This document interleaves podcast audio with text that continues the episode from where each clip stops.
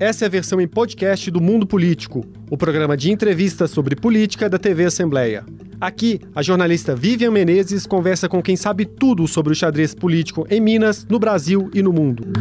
Olá! Hoje no mundo político, a mineração no Estado, geradora de riquezas e de desastres. Os riscos das atividades minerárias que fizeram Minas sangrar nos últimos anos com o rompimento das barragens de Mariana e Brumadinho, e que recentemente criaram polêmica com a autorização do Conselho Estadual de Meio Ambiente ao projeto da mineradora Tamisa para exploração da Serra do Curral. A questão é o quanto Minas precisa ou depende da mineração ela vale a pena? Eu vou conversar com o professor e engenheiro Bruno Milanês, da Universidade Federal de Juiz de Fora. Bruno, prazer ter você no mundo político outra vez. Prazer estar aqui com você de novo. Bruno, qual que é o grau de importância da mineração para o Estado hoje? Bom, Vivian, a gente tem que entender é, como medir essa, essa dependência ou essa importância. Se a gente for trabalhar do ponto de vista meramente econômico, a gente pode dizer que ela é muito pequena. Assim, a participação da indústria extrativa como um todo, indústria extrativa é o termo que o IBGE usa para botar petróleo e, mineração. Né? No caso da, de Minas, é basicamente mineração. Ela gira ali entre 4% e 6% do PIB do Estado, mais ou menos.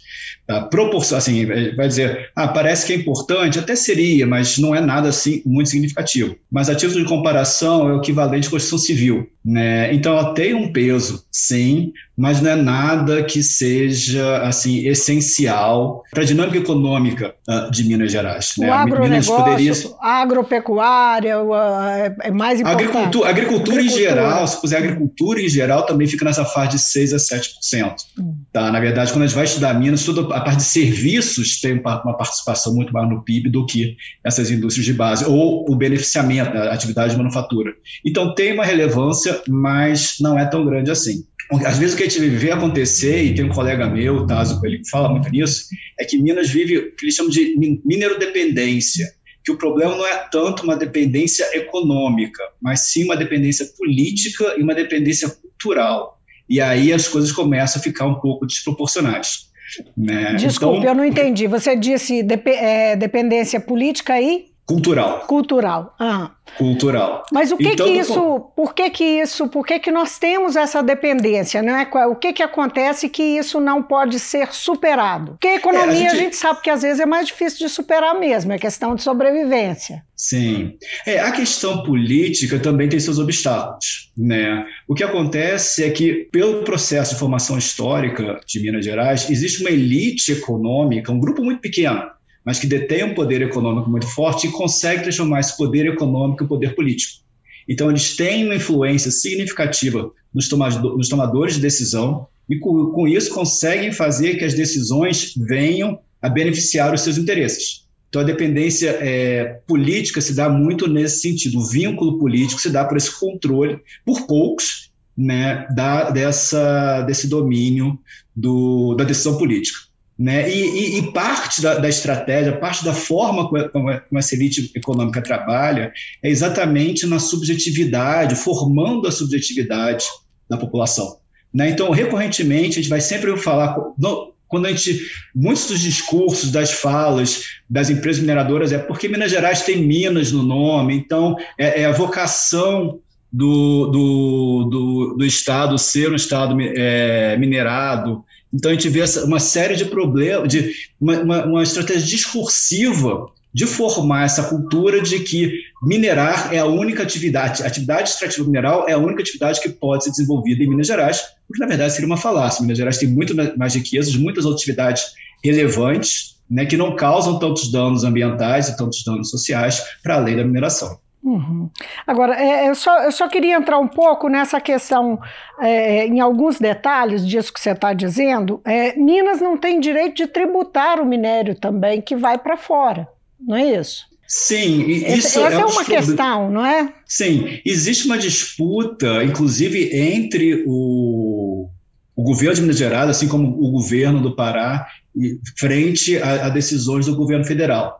Né? Uh, nos anos 90 foi criada uh, a Lei Candira, no período Fernando Henrique, né, que isentava de ICMS é, do pagamento do CMS e alguns outros tributos, uh, produtos básicos que fossem exportados sem, ser, sem serem beneficiados no, no, no país, sem serem manufaturados ou industrializados.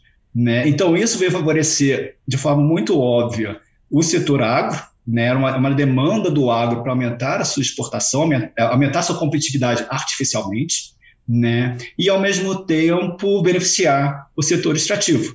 Né? Então é interessante a gente pensar que o minério que sai de Minas Gerais e vai para a siderúrgica em Volta Redonda, no Rio de Janeiro, da, da CSN, paga ICMS. O minério que sai de Minas Gerais vai para o porto de Vitória e é exportado não paga ICMS. Hum. Então, tá, o que a gente pode imaginar é que o governo de Minas Gerais, a população de Minas Gerais, acaba subsidiando as indústrias na China, por exemplo, que vão ter acesso a um minério mais barato do que o minério que seria beneficiado uh, no Brasil. Existem algum, algum, algumas tratativas entre os governos estadual e federal para compensação dessa perda tributária, né, mas ela não é uh, suficiente, não tem sido mostrada suficiente, e de qualquer forma, o que a gente vê, se para compensar essa perda, o governo federal tem que tirar de outro lugar. Então, hum. existe um subsídio para se exportar produtos primários é, no Brasil, né, e de certa forma isso acaba inclusive desestimulando a, a industrialização do país. Né, o beneficiamento no próprio país, porque pra, muitas vezes vai ser visto como mais vantajoso exportar o minério uh, ou o, o, bem é, agrícola, né, o produto agrícola, é, no estado bruto, do que fazer investimentos e, e, e trabalhá-lo e beneficiá-lo dentro do, Brasil. Agora, tem um aspecto sobre essa questão da dependência. Não há também a, o fato de que a, os municípios que são mineradores, de, de forma, é, digamos, irregular e independente do Estado, têm uma relação maior de dependência econômica? Essa não é uma questão, quer dizer, os, os, os municípios estão, é, os que são mineradores, pode-se dizer que estão numa situação como Estado de que pode abrir mão do, não, é? não, não vou mais minerar porque o, custo-benefício não, não vale a pena, o, o, a, o, município é muito prejudicado. Isso é real para. é igual ou não? É, você toca num, num, ponto muito importante. Realmente, alguns municípios vão ter, um, do ponto de vista econômico, não necessariamente o município em si, mas a administração pública vai ter um vínculo maior com a mineração. Porque, é, como, comentei, como você mesmo chamou a atenção, é, a tributação sobre mineração é muito baixa. Então, uma das poucas formas que existem do Estado recolher alguma coisa da atividade pelo pagamento de royalties. E a parte significativa desses royalties, 60%, vai para os municípios, né, é o que a gente vai chamar de CEFEM, que é a compensação financeira pela extração de bens minerais. Que volta e meia né? as mineradoras ficam devendo, né? Sim, tem esse problema também que existe uma falha. É boa parte do que acontece na declaração da, do, do, do, pagamento da CEFEM é feito pelas mineradoras ANM. Então existe volta mesmo uma disputa sobre o valor correto, como foi, o que foi descontado, o que não foi, quando foi pago. Tem uns trâmites aí, a ANM, desculpe, a Agência Nacional de Mineração, que é o órgão uhum. federal que regula exatamente a, a extração do, do, do minério uh, no Brasil.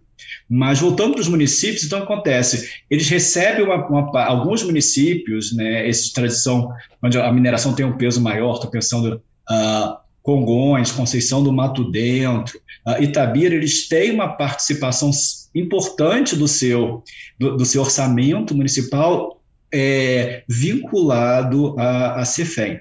Né? Mas aí, aí tem, tem a armadilha que foi criada a partir daí né? Porque a origem desse, desse, desse royalty, né, como qualquer outro royalty, é lembrando que o subsolo é propriedade da União, é compensar a União, o Estado brasileiro, né, a sociedade brasileira, pela extração de uma riqueza que é de toda a população. Né? Aquele minério que está no subsolo não é da mineradora, ela é da população, representada pelo Estado, e pelo direito de extrair aquele, aquele minério, a mineradora vai pagar esses royalties. Então, é uma riqueza que está deixando o, o, município, o estado, seja o que for. Essa, esse, essa, esse royalty, então, a princípio, deveria ser usado o quê? Para criar outras formas de atividade econômica para diminuir exatamente essa dependência. Porque como o minério é, ele, ele é um bem finito, ele é um recurso finito, ele vai acabar, para evitar que, que a economia colapse, como aconteceu em vários municípios já é, é, em todo o Brasil, deveria se utilizar esse recurso basicamente para diminuir essa dependência. Só que, de forma equivocada, muitos desses municípios usam esse recurso para é, tocar a máquina, tocar o dia a dia. Né, facilitar a, a, a, legislação em torno da CFEI é muito pouco restritiva, então muitas coisas do dia a dia da, da, dos municípios acaba sendo feito usado usando esse recurso e com isso gera uma dependência.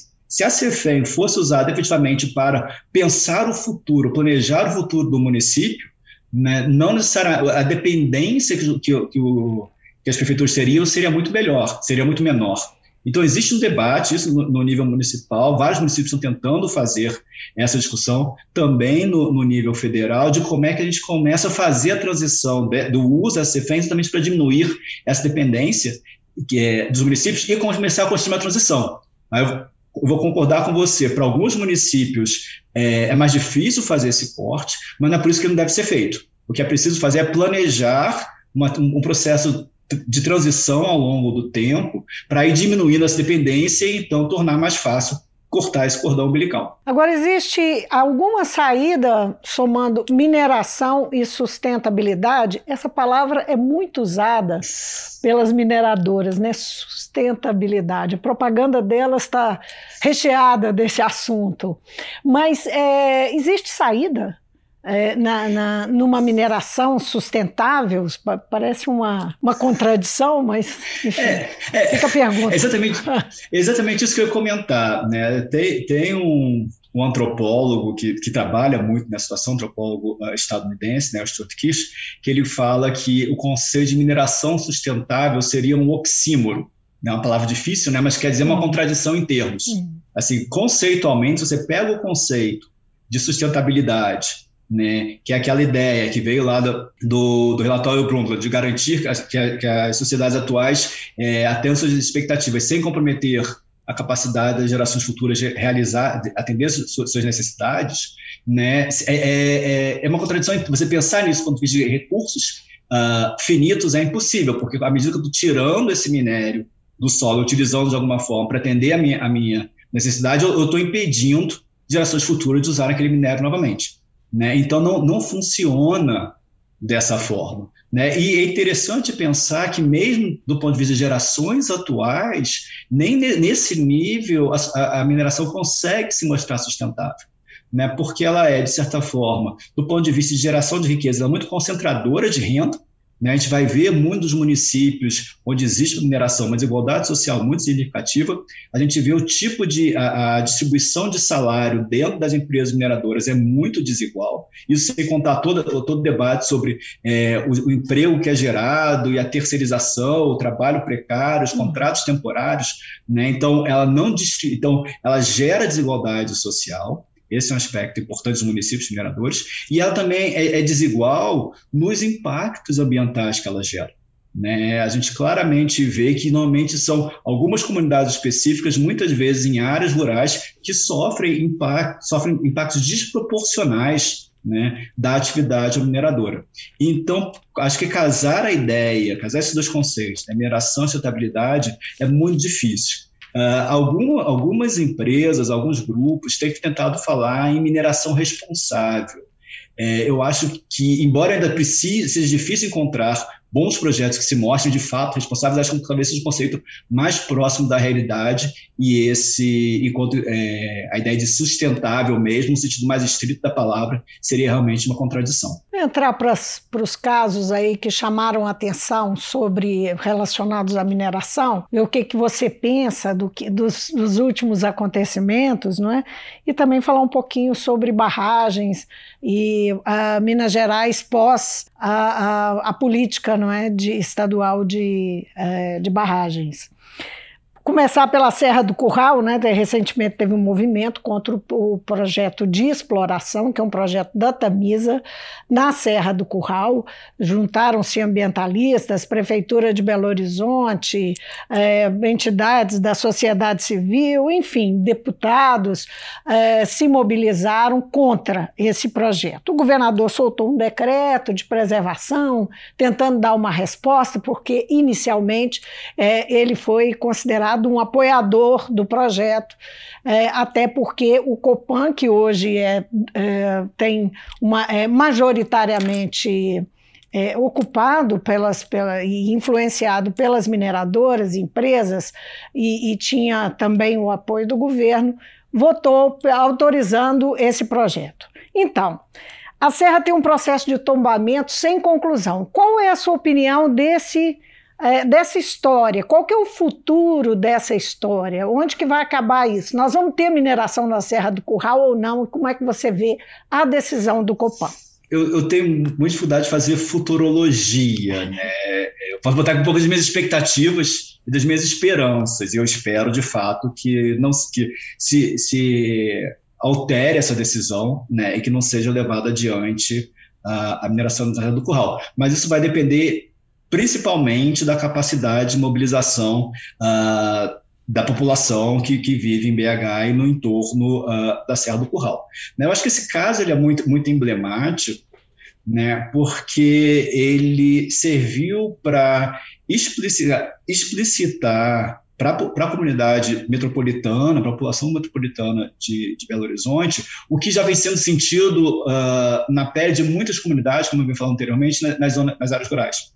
Né? Ah, o processo de licenciamento ambiental de mineração em Minas Gerais, uh, do ponto de vista do licenciamento ambiental, ele apresenta uma série de imperfeições, né? muitas fragilidades, existe, existem brechas para que decisões políticas se sobreponham ao posicionamento uh, técnico, né? Existe uma grande, existe uma certa discricionariedade de alguns agentes políticos ali, que podem, inclusive, ir uh, de encontro ao que se esperava se fosse seguir a letra fria da lei.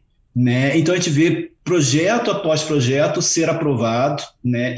mesmo tendo uma série de fragilidades do ponto de vista de garantia do não impacto ambiental, do não impacto ambiental significativo.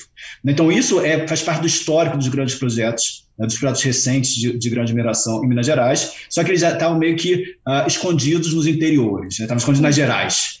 Né? E agora, quando ele vem para o, a área metropolitana, toma-se esse susto e, felizmente, talvez venha explicitar para a população metropolitana, que talvez desconhecesse em grande parte como isso ocorria, as, as fragilidades e vieses desse processo de licenciamento.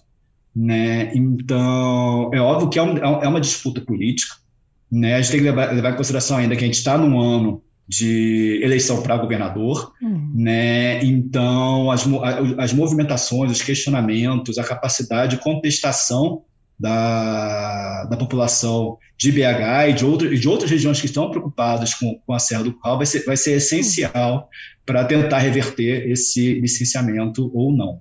Agora, Bruno, eu me lembro nos anos 90 de ir ao Copan cobrir é, aquelas as, é, reuniões que eles faziam e, e tinha uma presença muito forte da sociedade civil organizada, é, das entidades ambientalistas. É, era muito uma presença muito forte e era um debate muito intenso. É, naquela época não existia nenhuma possibilidade, pelo menos da, da, minha lembrança, de acontecer o que aconteceu aqui há pouco tempo no Copan com a aprovação do projeto da Tamisa, que foi aprovado de madrugada. É? O que, que acontece com a composição do Copão? O que, que você está dizendo? A gente sabe que tem um aspecto político nisso, mas o que, que acontece com essa mudança na composição do Copão? É, eu acho que vale a pena voltar um pouco atrás e explicar como é que funciona o, o, que, qual o papel do Copão. O Copão é um conselho é integrado por diferentes representantes uh, da sociedade, né? e, é, e é ele que toma a decisão de dar ou não a licença ambiental. Existem os órgãos técnicos, né, que vai ser a FEAM, o IGAN, o IEF, né, que preparam laudos, preparam pareceres que é, é enviado para os, os conselheiros e eles, a partir dali, deliberam, tem um processo de votação e decide se o projeto vai ser, vai, vai ser vai receber a licença ambiental ou não. Né? O problema é que é, o Copani passou ao longo do tempo né, por diferentes estruturas. Né? Na estrutura atual dele, ele tem câmara, câmaras técnicas, existe uma câmara técnica específica para mineração, né? e na composição que a gente tem uh, dessa dessa Câmara Técnica, quando você junta representantes do, do governo estadual com representantes do, do, setor produtivo, eles sempre vão ter maioria. Né? Então, apesar de ter, existem, existem é, organizações ambientalistas muito, muito vocais, muito comprometidas, muito capacitadas tecnicamente, né, que participam dessas reuniões, mas na hora da votação elas vão ser sempre minoria. Então, a, a, a, a forma como o Copan, particularmente a Câmara de Mineração, foi estruturada, é, não, não, não cria condições para que, eventualmente, o projeto não venha a ser uh, vetado. Né? Hum. Né? Eles vão sempre. Uma, uma vez que existe essa, como eu falei antes, essa combinação de interesses entre governo estadual e mineradoras, eles vão sempre se for, formar a maioria e vão conseguir aprovar uh, os projetos. Agora, é, falando dos dois grandes traumas do Estado recentes, né, é, que são Brumadinho e Mariana, uh, o rompimento das barragens lá, qual que é o cenário hoje das barragens? Nós tivemos é, em 2019 uh, o a aprovação na Assembleia da lei que instituiu a Política Estadual de Segurança eh, de Barragens. Eh, qual que é o cenário de lá para cá? O que que, uh, uh, enfim, o que que se pode esperar da aplicação da lei? Bom, é, não tem como reconhecer que houve uma evolução, tanto no âmbito estadual quanto no âmbito federal, do ponto de vista de legislação. Uh, o, o, projeto Mar de Lama Nunca Mais, né, que, que foi, foi elaborado logo depois uh, do rompimento da barragem Fundão em Mariana, ela, ele era um, um avanço significativo, né, eles for, for, teve uma iniciativa que envolveu uh, Ministério Público, uma, uma, série de organizações não governamentais, associações da, da sociedade civil. Foi, foi um, um, um, projeto muito qualificado, muito bem elaborado, que é apresentado à Assembleia, porém ele ficou meio que amarrado nos corredores uh, da Assembleia. O processo de tramitação dele foi muito, muito, muito lento. Né? Existia uma tensão ali, essencialmente sobre uh, a partir da tensão de parlamentares queriam levar adiante, parlamentares que, por conta de, naquele momento, né, né lembrando que até 2015 era possível uh, que, que, que, deputados fossem financiados por mineradores, né, representavam explicitamente interesses mineradores, barraram esse, esse é, é, o, o avanço dessa lei. Tanto que ela só vem depois do rompimento de, da B1 em Brumadinho. Né? Então fica sempre aquela pergunta: até que ponto, se uh, a projeto de lei tivesse aprovado em 2015, 2016, teria conseguido evitar uh, o rompimento da B1 e o desastre que aconteceu no Rio Paraopeba. Então, de fato, essa, essa legislação ela traz uma série de avanços. Uh, existem algumas, uh, ainda algumas lacunas né, do ponto de vista de implementação. Talvez uma, e isso vem muito associado à, à lentidão do governo estadual de implementar algumas, a, a, algumas decisões. Né? Por exemplo, existe um artigo que, na lei que, que, que fala sobre o pagamento de um calção, né? como se fosse um seguro, por, por ponto de vista das mineradoras, para o caso de, de desastres. Só que isso depende de, regula de regulamentação, precisa de um decreto, alguma coisa que especifique como é que se vai dar esse calção. Né? Já, já se passaram vários anos e até agora não foi elaborada essa hum. regulamentação. Então, a própria, apesar de ter alguns avanços significativos é, importantes, existem outros passos que são muito importantes para serem tomados e não são e não ocorrem por lentidão do próprio governo. E a é. fiscalização? Como é que funciona? Como tem funcionado? A fiscalização a gente tem dois níveis e ela talvez seja um dos grandes, o grande calcanhar de Aquiles. Né? Acho que, como eu falei, a gente teve mudanças uh, significativas na, na esfera estadual e federal, porém existe uma, uma alteração que seria estrutural que até agora não ocorreu, que é exatamente quem realiza o monitoramento, o monitoramento, né? Hum. Porque atualmente nem o governo federal nem o governo estadual tem capacidade de realizar essa fiscalização, mas foi acordado que quem faria isso seriam as mineradoras. Então, no processo atual, quando a gente fala de barragens especificamente, né, o que ocorre são as mineradoras escolhem seus auditores, pagam esses auditores, e muitas vezes as empresas de auditoria são também empresas de consultoria, né, e, e são esses, esses auditores escolhidos e contratados pelas mineradoras que vão emitir o laudo, laudo de estabilidade, no caso de não estabilidade, e vão enviar esses documentos para a ANM, ou que é quem regula a parte de estabilidade, a parte é, estrutural, quem, que, fiscaliza a parte estrutural das barragens. E, eventualmente, vai, vai enviar também para os órgãos estaduais que cuidam da parte uh, ambiental. Mas esse, então, esses órgãos, basicamente, eles fiscalizam o papel a partir do que os auditores fizeram. De, hum. Assim, eles conseguem fazer algum tipo de análise, particularmente a NM em loco, mas é muito pontual, é muito uh, em resposta é muito reativo, eles não têm uma estrutura própria para fazer uh, essa fiscalização. Existem uma série de propostas, né, inclusive, uh, logo depois do rompimento da B1, a ANM chegou a discutir algumas questões dessa, como, por exemplo, que a própria ANM escolhesse os auditores, ou que fosse feito um, um, esquema de sorteio, rodízio, leilão, mas que, que seria, a própria ANM naquele momento entendia que era estrutural tirar das mineradoras o poder delas escolherem quem, são, quem seriam esses auditores. Uhum. Isso motivado particularmente pelo caso da, da Vale, na B1, né, onde a partir da, da, das investigações foi, foi, foi percebido que uh, existia um, um, um auditor,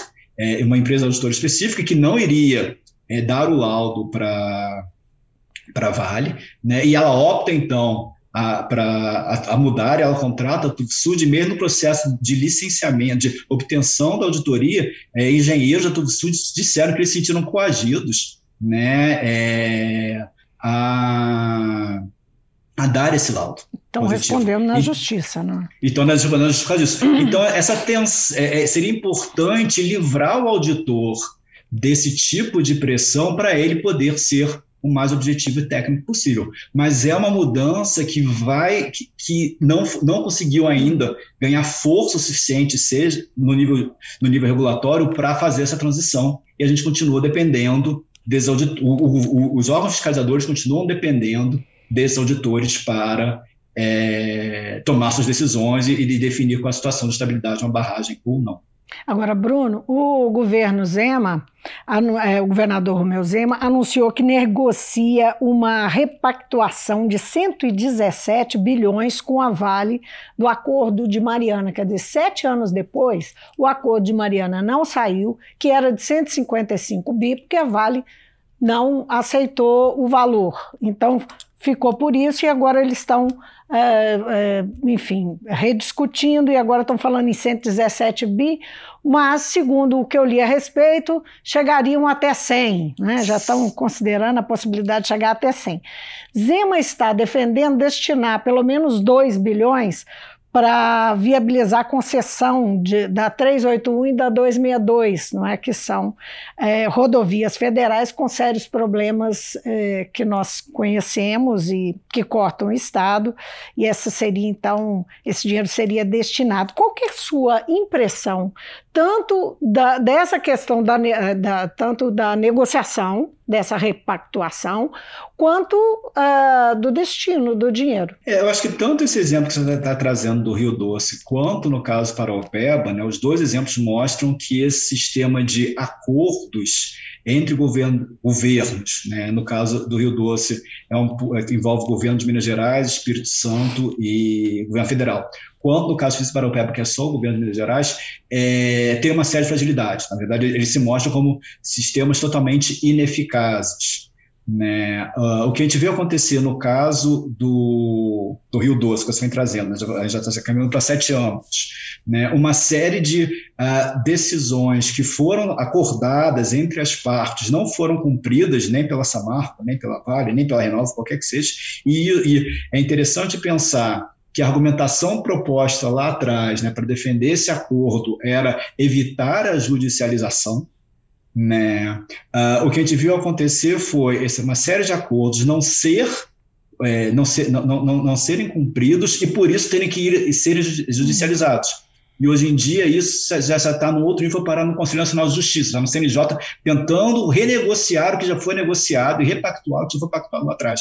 Então existe um desrespeito total por parte é, das mineradoras de uma série de artigos, de uma série de, de cláusulas que eles mesmos que eles mesmos aceitaram lá atrás. E o outro problema que a gente tem quando o, o, o governo de plantão né, toma à frente isso é o desvio da função daquilo. Né? A gente viu acontecer no, no caso Paropel, uma, uma parte significativa dos recursos pagos pela Vale, do a, a, título de compensação, serem distribuídos pelo Estado inteiro, né, e não necessariamente serem direcionados para a zona que foi mais atingida, para a comunidade que foi mais atingida. E esse exemplo que você traz repete a, a mesma questão. Né? A gente tem comunidades é, atingidas ao longo do Rio Doce, agricultores que até agora não, não, não conseguiram voltar a plantar, porque a terra continua sendo a, a cada chuva né, o rejeito que está no fundo do leito uh, do Rio Doce, porque uh, foi dada a, a, a, Samarco o direito de decidir o que fazer com aquele rejeito. Né? Então, ela, de novo, contratou um estudo que disse que a melhor coisa a fazer era deixar o rejeito é, no leito do rio. E agora, a cada chuva, esse rejeito é revolvido, nas enchentes ele sobe para a margem, ele se deposita de novo nas margens e inviabiliza é, a agricultura familiar, a pequena agricultura, a, a produção de alimentos na, é, ao longo do rio, em vários pontos ao longo do Rio Doce. Então, as pessoas continuam é, invisibilizadas e sem ter o, de, o, devido, a devida indenização, compensação, e parte, parte desse dinheiro está sendo, está sendo direcionado para outros fins que não são exatamente a compensação e indenização daqueles que foram diretamente atingidos. Então tem um problema muito sério de, de, de controle, de, de, controle do ponto de vista da execução desses acordos e particularmente de destino desses recursos para quem realmente é, é, tem direito a essa indenização e compensação. Só para a gente encerrar, e nós estamos realmente encerrando, nosso, nosso tempo acabou, uh, a questão da mineração é uma questão de vontade política. Sim, mas eu acho que a vontade política ela passa exatamente, quer dizer, a vontade política é gerada a partir do, do, da compreensão e atuação do papel desse setor. Né? Então, esperar que simplesmente uh, venha um político iluminado e redefina o papel da mineração em Minas Gerais no Brasil não, não é real. O que acontece é as pessoas entenderem a complexidade desse, desse setor, né, entenderem é, os elementos que estão em jogo aí, tanto econômicos quanto ambientais, quanto sociais, os riscos para o futuro, lembrando que, que a gente está falando de recurso que não é que não é renovável e começar a questionar exatamente como, uh, como o Estado, no caso do Estado Mineiro, deveria lidar com esse setor. Né? Então é importante que isso esteja na pauta do debate das pessoas, seja no bar, seja, seja em casa, seja nas encontros de família, e seja também agora no momento de no momento eleitoral. Isso tem que estar na pauta, particularmente uh, dos eleitores uh, que vão votar em Minas Gerais e que tem que pensar nisso se eles querem realmente discutir a, a qualidade de vida no Estado naquele dia. Bruno, foi um prazer conversar aqui com você novamente no mundo político. Eu que agradeço. Para você também um abraço. Eu conversei com o professor e engenheiro Bruno Milanês. Ele é especialista em mineração sobre riscos e problemas do setor mineral no estado. A gente fica por aqui. Obrigada pela companhia. Até amanhã. O Mundo Político é uma realização da TV Assembleia de Minas Gerais. A apresentação é de Vivian Menezes.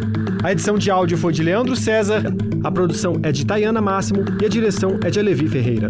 Você pode seguir o Mundo Político nos principais tocadores de podcast. Assim, você não perde nenhuma edição do programa. Para assistir a essa entrevista e aos outros conteúdos da TV Assembleia, acesse almg.gov.br/tv.